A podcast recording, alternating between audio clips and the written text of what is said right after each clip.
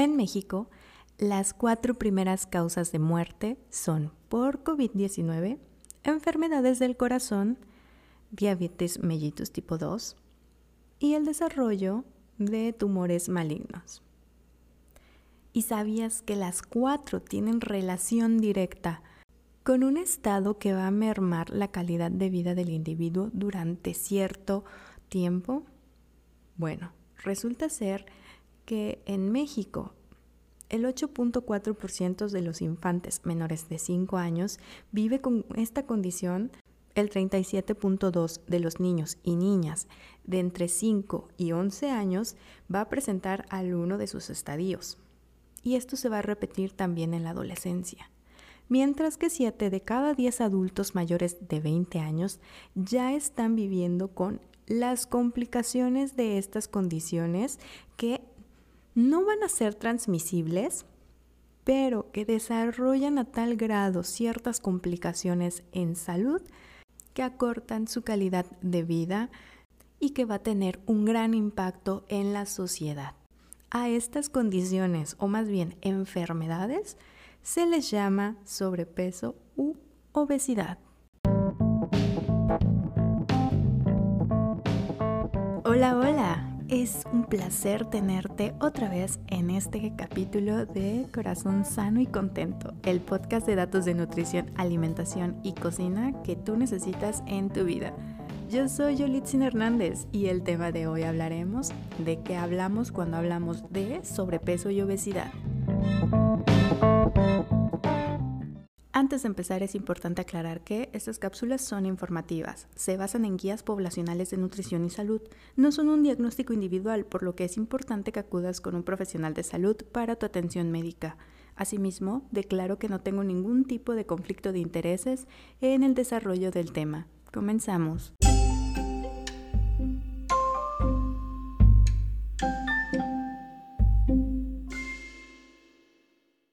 Sobrepeso y obesidad representan un problema serio de salud, debido a que es una alteración metabólica por la alta presencia de tejido adiposo que afectará la salud de los individuos. La OMS la denomina como una acumulación anormal o excesiva del tejido graso. Y cuando el tejido adiposo o graso se excede en su porcentaje, va a generar estrés oxidativo, el cual está asociado a una respuesta inflamatoria crónica en la que se va a producir un desequilibrio en relación con la liberación de hormonas y adipocinas, que provocan una pérdida de homeostasis corporal y predisposición al desarrollo de algunas comorbilidades. Entonces, los individuos con sobrepeso u obesidad van a tener un mayor riesgo de desarrollar una o varias comorbilidades. Se podría pensar que las consecuencias de estas alteraciones ocurren después de muchos años de llevarla consigo, por ejemplo, se está, está más que estudiado que la obesidad está asociada al desarrollo de numerosas patologías como diabetes mellitus tipo 2, hipertensión, enfermedades cardiovasculares, también hepáticas, algunos tipos de cáncer, alergias, problemas endocrinos, respiratorios, trastornos del aparato locomotor, etc. Sin contar con los estigmas sociales y la carga emocional para el individuo que todos estos problemas conllevan. Y bueno, todas estas enfermedades van a mermar la calidad de vida de los individuos, tanto de manera fisiológica, emocional y económica. Por otra parte, en los infantes las consecuencias son inmediatas porque ellos en el momento van a presentar dislipidemias, hipertensión e intolerancia a la glucosa, así como las consecuencias de discriminación y en ocasiones baja autoestima o presión social. Esto añadiendo que cuando los niños lleguen a una edad madura tendrán que vivir manejando con medicamentos para al menos una de las enfermedades que se van a desarrollar por la presencia de exceso de tejido adiposo.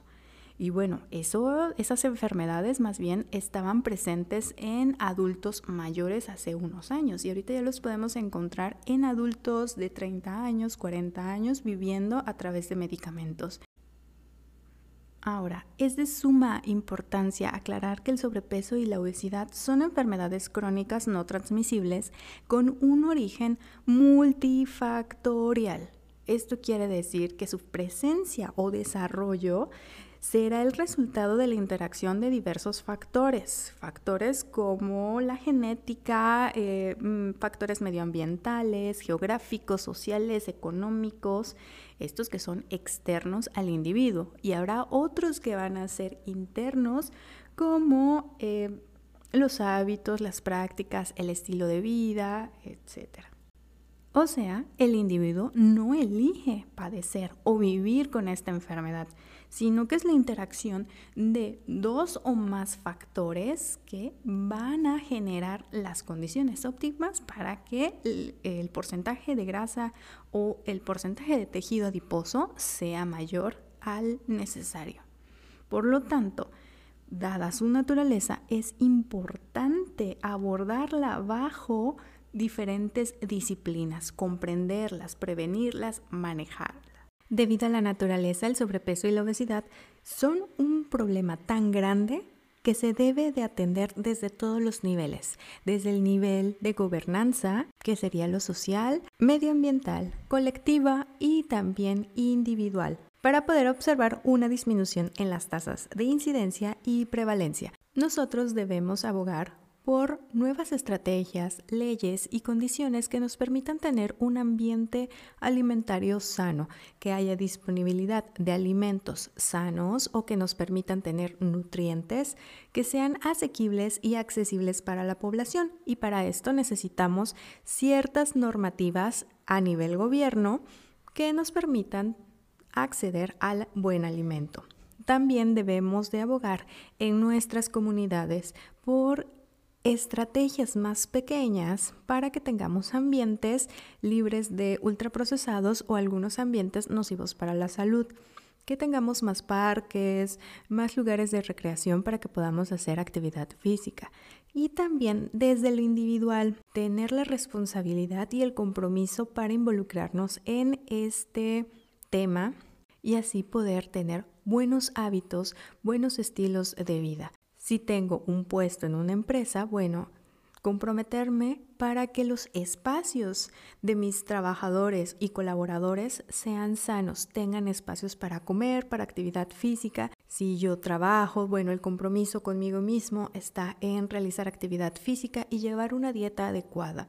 Y así sucesivamente. Entonces es un compromiso que va desde lo individual, colectivo, social, de gobierno, etcétera. Ahora la pregunta del millón, ¿cómo saber si yo vivo con sobrepeso u obesidad? ¿O cómo es que determinan que un individuo tiene sobrepeso u algún grado de obesidad? Bueno, los indicativos para estas enfermedades pueden ser a nivel poblacional o a nivel individual. Con algunos instrumentos vamos a testear a poblaciones, o sea, muchas personas, miles, este, millones de personas, y con otros a una sola persona. Estos métodos son algunos muy intrusivos, otros no tanto. Van aquí las diferencias. Por ejemplo, en el indicativo poblacional, en las cuales nosotros determinamos las tasas de prevalencia e incidencia a través, por ejemplo, de la ENSANUD, vamos a utilizar el índice de masa corporal, el cual es una correlación entre la altura de un individuo y su peso. En los niños se va a ubicar lo mismo, pero a través de Z-scores. Y también en estas encuestas se toma en cuenta el índice cintura-cadera que evalúa de forma indirecta la grasa abdominal o la circunferencia de la cintura que se aplica tanto a niños como a adultos para saber cuál es el porcentaje o cuál es el volumen de grasa abdominal que está directamente relacionada con problemas cardiovasculares. Ahora, vamos a recordar que estos son indicadores poblacionales, ¿ok? Para todos estos no pueden ser aplicados a un solo individuo, o sea, necesitaríamos más parámetros para determinarlo, porque la composición antropométrica va a variar de un individuo a otro. Y estas pruebas pues solo nos determinan o nos ayudan a determinar la mayor cantidad posible de sanos de enfermos de la forma más rápida.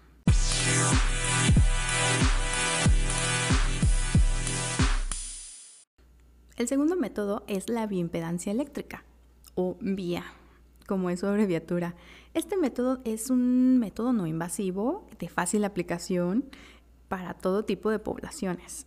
El BIA es un buen método para determinar el agua corporal y la masa libre de grasa en personas sin alteraciones de líquidos. Se deben de utilizar ecuaciones de predicción ajustadas, a la edad, al sexo y a la población. Esto quiere decir que estas ecuaciones deben de estar validadas para personas que son latinas, personas que tienen eh, descendencia o ascendencia afroamericana, etcétera, las diferentes etnias. Y bueno, es muy fácil de usar y se utiliza principalmente en el área clínica o de investigación debido a su facilidad de uso y a su buen, este, digamos, porcentaje de exactitud o sensibilidad que tiene esta técnica. Ahora, se fundamenta, o más bien se realiza a través de una, del paso de una corriente eléctrica para saber la oposición de las células, tejidos o líquidos corporales. Esto quiere decir que nos colocamos en la herramienta, va a pasar rápidamente una corriente y vamos a determinar el porcentaje de grasa o de músculo o de otros parámetros que nos diga la herramienta. Actualmente hay muchos eh, tipos de herramientas, son portátiles, de 2, de 4 o de 8 puntos. Entre más puntos tengan, más preciso va a ser el análisis. Además, vamos a tomar en cuenta que si se requiere trabajar con niños o aplicar esta herramienta con niños, el modelo que vamos a utilizar debe de estar previamente validado en población infantil. Otra forma de evaluar esto es también por medio de un examen de densidad ósea, también llamada absorciometría de rayos X de energía dual o de o XA. Utiliza una dosis muy pequeña de radiación ionizante para producir imágenes del interior del cuerpo, generalmente para medir la pérdida del hueso en un individuo, pero también se obtienen otros datos muy exactos sobre el estado de salud o el estado en general del músculo, del hueso, etc.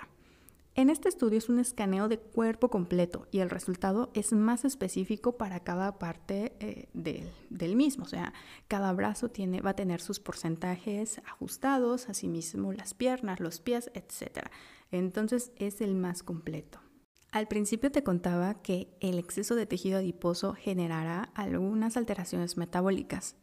Entonces, además de los exámenes de diagnóstico antropométricos, o sea, del cuerpo, es importante saber el estado celular del mismo a través de exámenes sanguíneos, de orina o fecales, los cuales van a determinar valores importantes como los niveles de colesterol, glucosa, insulina, hierro, plaquetas, niveles de creatinina, entre muchos otros valores y, por ejemplo, también la calidad microbiana. Aquí el microbioma intestinal va a jugar un papel muy importante tanto para el manejo y la prevención de estas patologías. Por eso es importante contar con todos los exámenes mencionados previamente, o sea, con las herramientas y también con nuestro resultado bioquímico para saber si este un individuo o nosotros mismos padecemos de sobrepeso u obesidad en alguno de sus niveles, porque la obesidad puede estar en nivel 1, 2 o 3, y saber también cuál es el estado de salud que gozamos. Esto quiere decir que podemos presentar sobrepeso, pero ninguna alteración todavía en alguno de nuestros valores. Pero no es para confiarnos, simplemente para poder tomar decisiones más adecuadas a nosotros que nos permitan tener un mejor tratamiento.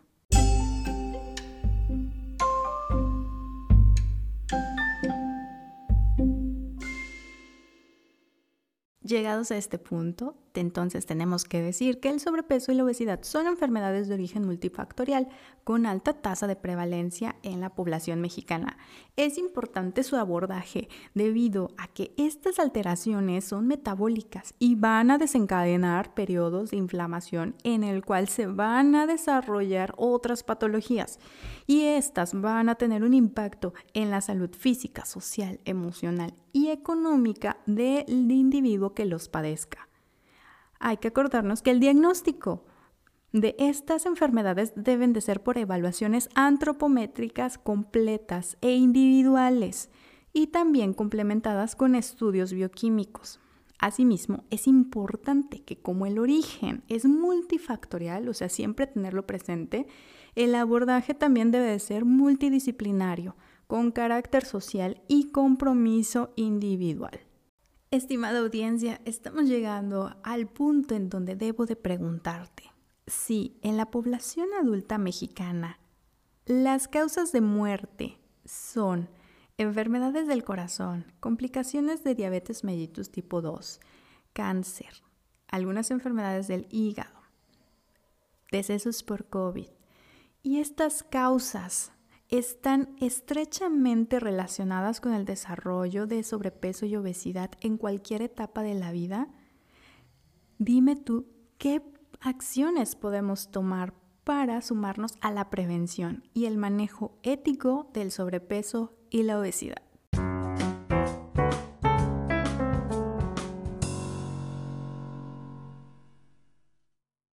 Hemos llegado al final del capítulo. Muchas gracias por escucharme el día de hoy. Yo estoy muy contenta de tenerte por acá y amo hablarte sobre peso y obesidad, así como de estrategias para la prevención a través de componentes prácticos.